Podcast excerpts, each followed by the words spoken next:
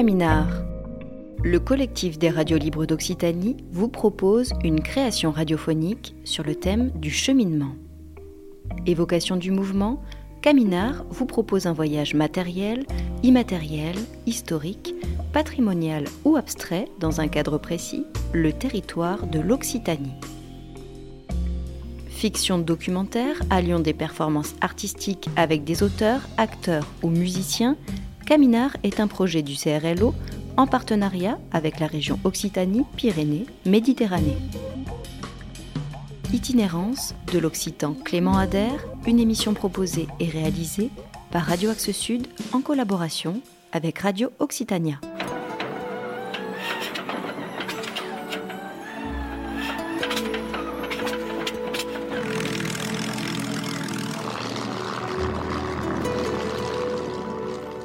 Voici l'histoire d'un génie d'Occitanie, Clément Adair.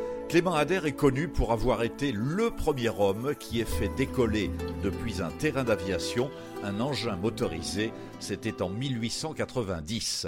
Mais Clément Adair n'est pas seulement un pionnier de l'aviation avec Éole, nous lui devons aussi des dizaines d'inventions ou d'innovations. Le pneu en caoutchouc pour vélo, des machines qui vont servir aux compagnies ferroviaires. Il a pris une grande part dans le développement du téléphone en France et il a aussi presque inventé la stéréo. Il a été également viticulteur, c'est cette histoire que nous allons raconter. Clément Ader est né le 2 avril 1841 à Muret et mort le 3 mars 1925 à Toulouse. Il est le fils unique de François Ader, un maître menuisier, et sa mère se nomme Raymonde Fortanet.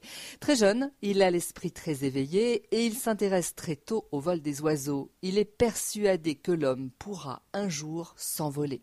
À son adolescence, il dessine quelques prototypes d'engins volants et réussit même à décoller du sol avec un cerf-volant de sa fabrication. Il va à l'école, comme tous les garçons de son âge, mais à cette époque, on s'arrêtait souvent au certificat d'études. Clément va obtenir son baccalauréat à 16 ans. Il devient étudiant et rentre à l'Institut Assio de Toulouse. C'était à l'époque l'équivalent de l'école des arts et métiers. En 1860, il en sort avec un diplôme d'ingénieur.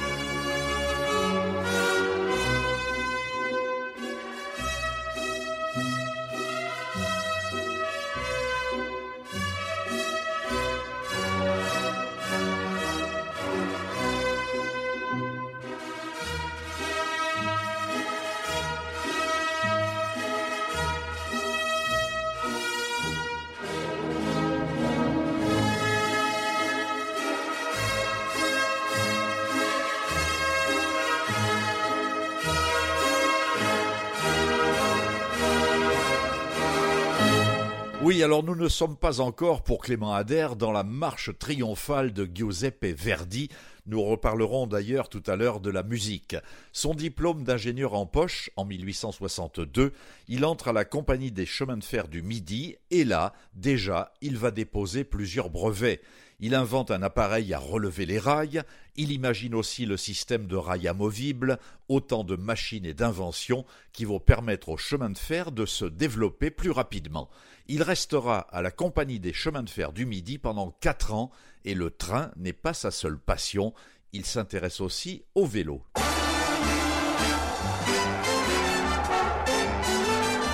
La foule attend le Tour de France. À quel tintamarre, à quel pavé dans la mare. avec plus d'un quart d'heure d'avance. Un petit gars tout seul pédale entre les tilleuls. Il a le maillot, il a le maillot. Le maillot bouton d'or, le maillot jaune, il a le maillot, la foule crie bravo, ça s'est fait dans un éclair au matin clair. Oui, et ceux qui porteront plus tard le maillot jaune du Tour de France pourront dire un grand merci à Clément Adair. C'est lui qui va, entre autres, inventer le pneu en caoutchouc pour le vélo, ce qui n'a pas échappé à un journaliste spécialiste de la petite reine, Olivier Fraisse. Il le raconte à Guy Minard de Radio Occitanie. Ça a déjà permis euh, d'alléger le vélo, parce qu'on sait qu'en vélo, euh, le poids du matériel est très important. Je pense qu'à cette époque-là, les vélos devaient peser une bonne quinzaine de kilos. Aujourd'hui, on est euh, aux alentours de 7 kilos pour un vélo euh, de course euh, d'un professionnel. Le premier bénéfice de cette innovation, c'est évidemment le poids parce qu'on imagine bien que des roues en bois ou même en fer, ça devait quand même être très très lourd sur un vélo.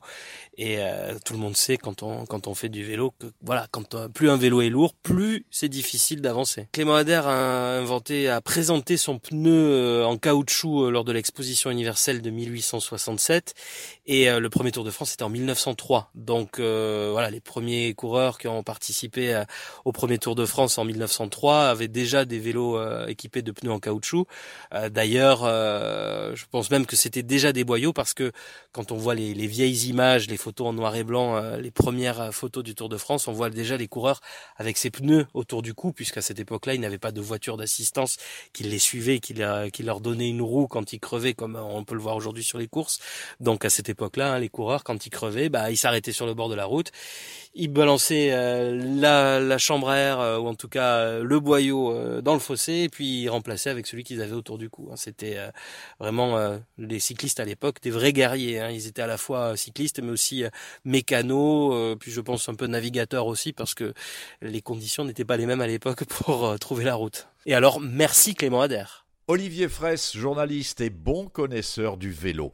Alors Clément Adair est toujours à Toulouse, il s'est bien rendu compte que ses inventions vélocipédiques étaient majeures il s'apprête même à créer son entreprise de cycle. Mais tout va tomber à l'eau, c'est le début de la guerre de 1870. Oui, et pendant cette guerre, il va construire, à ses frais, un engin capable de soulever en l'air un homme qui pourrait observer la situation au sol. En temps de guerre, cela pourrait être très utile.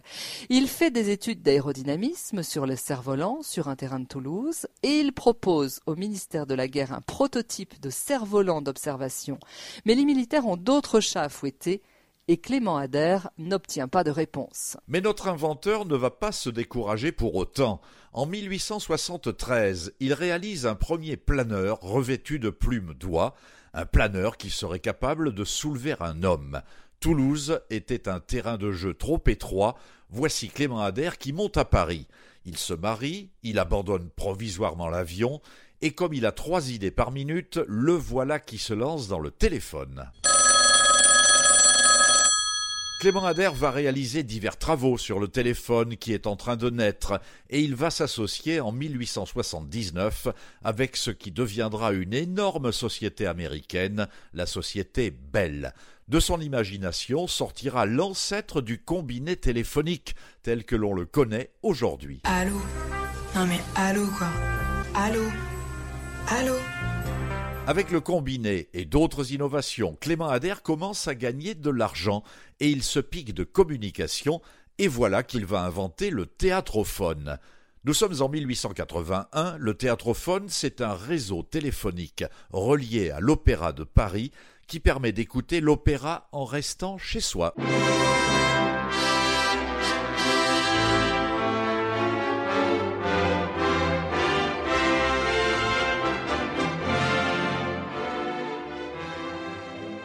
Parmi les fans de Wagner, il y avait Marcel Proust, grand amateur de musique et féru d'opéra.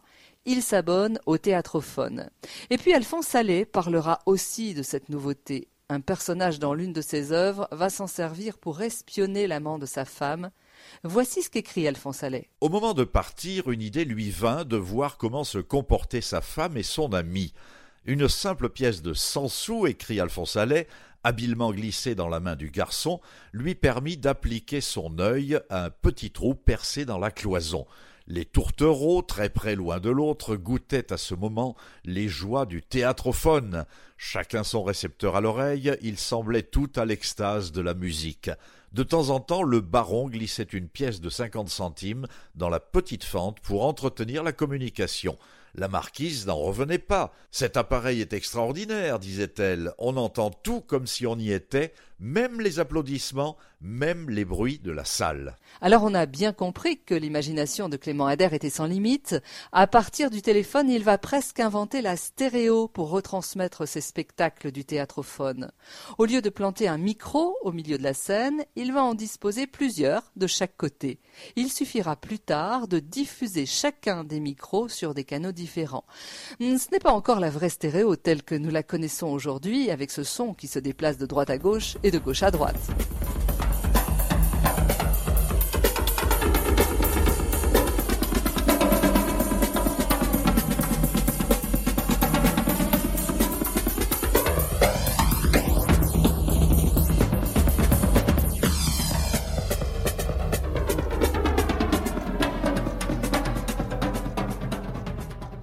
Puisque nous sommes dans la musique, restons-y un instant avec Guy de Maisoncelles Voici sa chanson dédiée à Clément Ader. Un muret où tu ne saurais vivre en muret.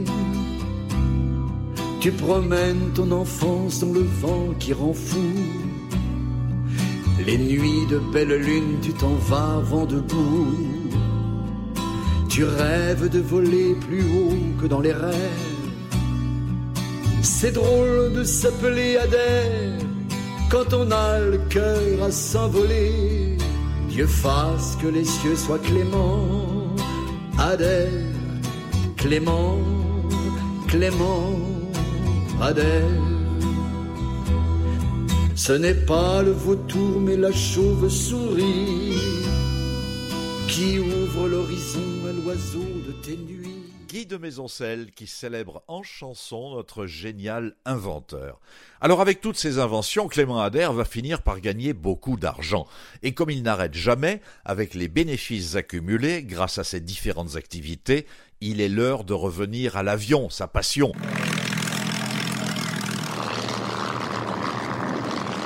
Il va imaginer un engin motorisé qui devrait décoller. Il présente son projet au ministère de la Guerre et le prénomme Léol. La première tentative de décollage de la grosse chauve-souris a lieu le 9 octobre 1890. L'appareil est testé dans le parc du château de Gretz-Armainvilliers, en Seine-et-Marne. Il réussit à s'élever du sol sur environ 50 mètres. C'est le vrai début de l'aviation, même si les Américains le contestent. Les explications de Thierry Santos, journaliste spécialisé dans l'aéronautique, qu'a rencontré Guy Mimard, il y a deux histoires, deux batailles qui se rejoignent, la française et l'américaine. Chez nous, ici en Europe, en France, Clément Ader, et de l'autre côté de l'océan, quelques années plus tard, les frères Wright, qui, euh, avec leur flyer, hein, Léol c'est l'avion de Clément Ader, le flyer c'est l'avion des frères Wright, qui avec leur flyer réussissent aussi à quitter le sol par la force et l'énergie euh, de leur moteur. Moi j'aurais tendance à penser que les deux histoires se complètent. Euh, ici, Clément Ader réussit tout de même à quitter le sol avec euh, son éole, avec cette voilure en forme de chauve-souris, ce moteur de chaudière, ce moteur à vapeur, euh, à alcool, et cette hélice improbable, il réussit tout de même à s'élever de 50 cm à 1 mètre au-dessus du sol avec cette machine, en profitant sans doute de l'effet de sol, mais en réussissant à quitter le sol d'un plus lourd l'air par ses propres moyens, sur une cinquantaine, puis sur une centaine de mètres, dans un vol certes non contrôlé, mais tout de même un décollage. De l'autre côté de l'Atlantique, les frères Wright réussissent la même chose. En revanche, prolongent ce décollage par un vol contrôlé. Mais autant Clément Ader a réussi à décoller par ses propres moyens, autant les frères Wright avaient besoin d'une catapulte pour propulser leur aéronef qui ensuite se trouvait tracté par la seule force de leur petit moteur de 12 chevaux, un moteur à explosion, hein, un moteur à essence. Donc, euh, je dirais que d'un côté, Clément Ader est le premier homme à voler par ses propres moyens avec une machine plus lourde que l'air, mue par un moteur qui se trouvait être un moteur à vapeur, une chaudière euh, chauffée à l'alcool, mais de l'autre côté, les frères Wright réussissent à maîtriser un vol, c'est-à-dire à décoller, à virer, à revenir se poser, assister toutefois d'une catapulte, ce qui n'était pas le cas de Clément Ader. Finalement, les deux se complètent, l'un arrive à décoller par ses propres moyens, mais ne contrôle pas le vol. L'autre réussit à décoller propulsé par une catapulte, mais contrôle le vol. Enfin, dans tous les cas, le premier qui a pu quitter le sol par ses propres moyens, c'est tout de même Clément Adair. Thierry Santous, journaliste spécialiste de l'aéronautique. Alors est-ce qu'Éole, l'ancêtre, fait encore rêver aujourd'hui? La réponse est oui. Des étudiants de l'université Paul Sabatier de Toulouse sont en train de réaliser un clone de l'Éole de Clément Adair. Ils veulent le faire décoller, mais le moteur ne sera pas le même. Histoire à suivre. Nous allons bien sûr suivre l'avancement des travaux de ces étudiants qui veulent donc faire redécoller Éole. Si vous voulez entrer un peu plus dans l'intimité de Clément Adair, le bon rendez-vous, c'est à Muret, sa ville natale, qu'il n'a pas oubliée. Christophe Marquez est le conservateur du musée Clément Adair de Muret et il vit en permanence, chaque jour, avec le génial inventeur. De vivre euh, près des inventions qu'il a créées et euh, au milieu d'objets qui sont personnels, puisque nous présentons par exemple son bureau sur lequel il a travaillé pendant des années. Euh, c'est pour moi un bonheur et une chance et puis, et puis le fait de, de perpétuer cette mémoire. Nous, nous sommes attentifs à ce que la mémoire ne se perde pas. Notre travail, c'est de perpétuer la mémoire. Donc, euh, on essaie par euh, tous les moyens possibles de perpétuer la, la mémoire. Et au fond, nos, nos, visiteurs disent bien en sortant de ce musée que c'est un génie parce qu'un homme qui a eu euh, ce degré de d'anticipation et qui a, a touché à tout au fond. Hein. Je dis souvent que c'est le Léonard de Vinci. Je, je ne parle pas de l'artiste, hein, mais c'est le Léonard de Vinci du, du 19e siècle. Ah oui, voilà, on a l'impression que cet homme, il est en perpétuelle ébullition. Léol, bien entendu, c'est quelque chose de formidable, mais c'est sa vision qui est importante au fond. C'est un homme qui est toujours en avance sur son temps. Et ceux qui euh, appréhenderont l'aviation bien après 1890, euh, ceux qui verront que finalement, pendant la guerre de 14, l'aviation a bien joué un rôle, mais euh, en lisant les, écrits de Crémadère, les livres qu'il a publiés 25 ans avant, on voit déjà ça. Donc au fond, c'est un homme moderne, et c'est un homme qui est toujours en avance euh, sur son temps. C'est un homme du 19e siècle, mais c'est un homme du 20e, et, et ça aurait pu, il aurait pu très bien s'intéresser par exemple à la conquête de l'espace s'il avait vécu 50 ans plus tard. Donc c'est ça qui me frappe chez lui. Christophe Marquez, conservateur du musée Clément Adair de Muret. Voilà donc une partie de la vie et de l'œuvre de Clément Adair, et nous aurions pu en rajouter avec les câbles sous-marins, ses travaux sur les futurs réacteurs ou encore l'automobile. Mais pour terminer, nous irons à Beaumont-sur-Lèze, c'est à quelques kilomètres de Muret et de Toulouse, sur la route de l'Ariège, dans les vignes du pionnier de l'aviation. Oui, Clément Adair aura aussi été viticulteur. Le domaine de Ribonnet, à Beaumont-sur-Lèze, en Haute-Garonne, c'est sur ce que l'on appelle la vallée de l'Ariège, existe toujours et produit des petits vins intéressants. Et là, comme ailleurs, Clément Adair a innové. Le vin, ce n'était pas un caprice, comme le raconte Christian Gerbert. Lui, c'est le propriétaire du domaine qui fut celui de Clément Adair. Il achète le domaine, il crée un règlement qui tient sur une page à trois règlement du domaine, extrêmement bien euh, torché, comme on dit. C'est là qu'on voyait son esprit euh, très ingénieur, quoi, en fait, très classifié, très ordonné, d'une certaine façon. Donc il achète ce domaine. Par contre, il achète en pleine période phylloxérique, parce que je pense qu'il y avait un peu de vigne. Donc il a remplacé ce qu'il y avait et il a commencé à faire un très grand vignoble qui devait dépasser les 120 hectares. Si on visite la cave, on voit la capacité de stockage qu'il y avait. D'ailleurs, avec des cuves cimentées, mais entièrement verrées, entièrement carrelées de verre à l'intérieur. Donc, il garde cette propriété. Donc, pendant la Première Guerre mondiale, d'énormes ventes de vin, d'énormes demandes de vin, à cette époque-là. Ensuite, après la guerre en 21, il y a eu des grandes crises à cause des, des entrées de, de vin euh, algériens, euh, tunisiens. Et la dernière partie de sa vie, il la passera ici à Ribonnet. Il a muré et souvent, bon, c'était son, un peu son garde-manger, Ribonnet aussi. Donc il y avait un coursier, il y avait, il y avait les chevaux de trait ici derrière nous, et les chevaux de course, comme on l'appelle, pour faire les courses euh, juste à côté de la cuisine du château. Est-ce que vous avez une anecdote particulière au sujet de Clément Adair Qu'est-ce qui vous a marqué? Qu'est-ce que vous retenez dans, dans tout ce qu'il a fait? C'est incroyable ce qu'il a fait. C'est quelqu'un d'assez, je pense, assez capricieux et assez méfiant, mais tellement, tellement ordonné. Et je pense qu'il peut s'énerver aussi pour des choses. Enfin, il, était très, très sûr de lui, je crois, des fois un peu trop. Le, bonhomme est déjà suffisamment intéressant en tant que un peu que génie, quoi, en fait, mais un peu fou aussi. C'est dans ces vignes et à Muret que Clément Ader passera ses derniers jours. Il meurt à Toulouse à l'âge de 84 ans, le 3 mai 1925. Alors chaque fois que vous prenez un avion, que vous décrochez votre portable, il n'est pas interdit d'avoir une pensée pour ce génial occitan qu'aura été Monsieur Clément Ader. Au bord de la Garonne toutes tes chansons d'envol sur la branche d'automne.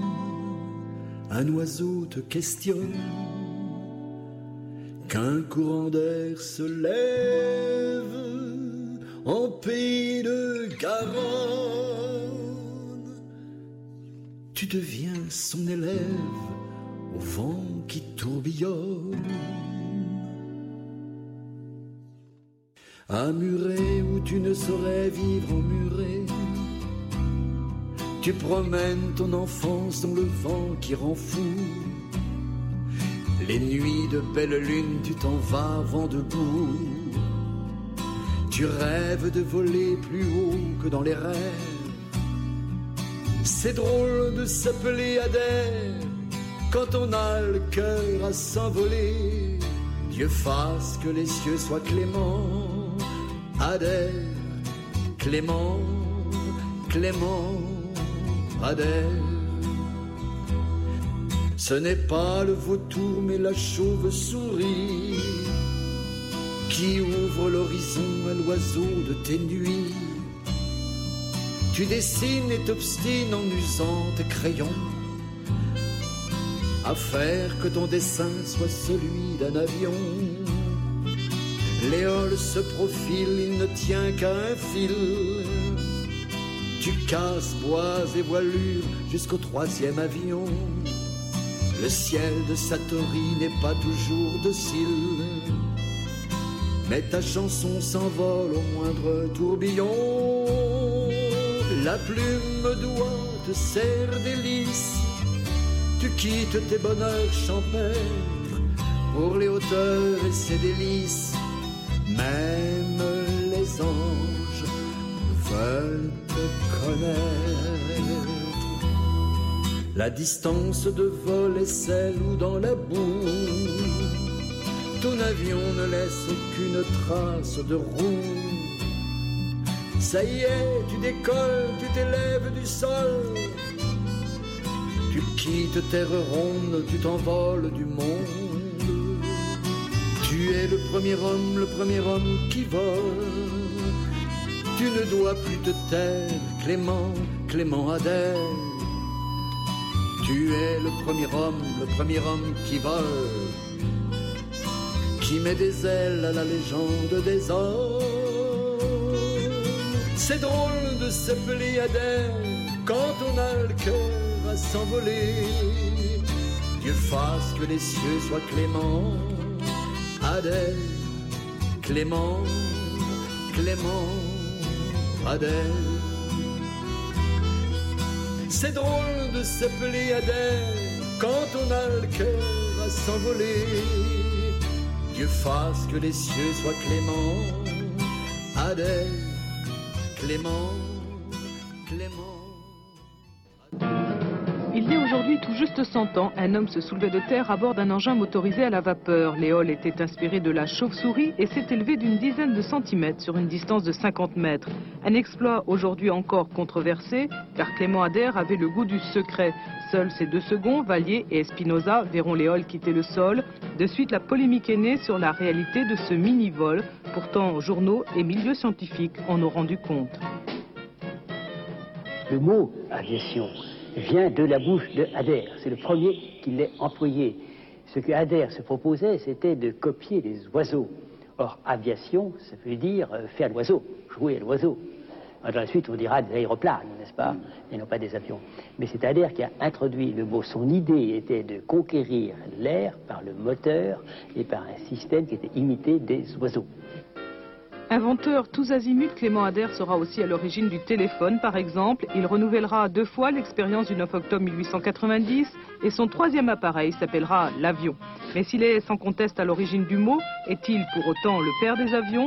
Ces engins toujours déséquilibrés n'ont jamais pu voler. Les ailes qu'il utilisait n'étaient pas compatibles avec l'hélice. Ces aérostats apparaissent plus comme les précurseurs des ULM que des avions que nous connaissons aujourd'hui.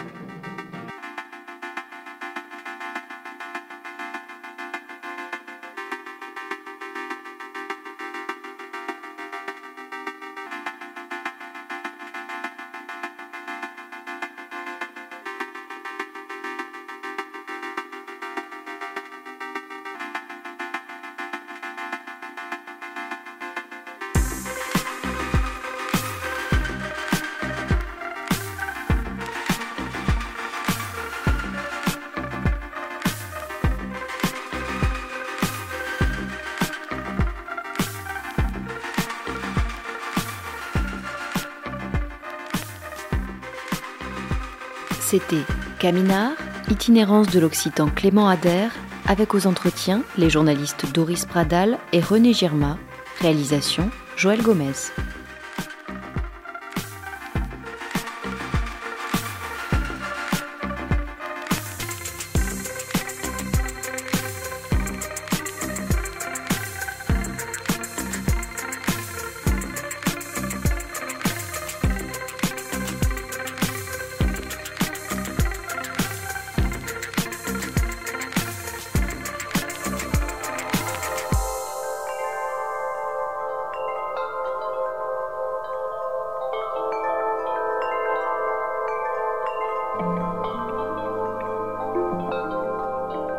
Itinérance de l'Occitan Clément Ader, une émission proposée et réalisée par Radio Axe Sud en collaboration avec Radio Occitania dans le cadre du projet Caminard en partenariat avec le CRLO, collectif des radios libres d'Occitanie et la région Occitanie-Pyrénées-Méditerranée.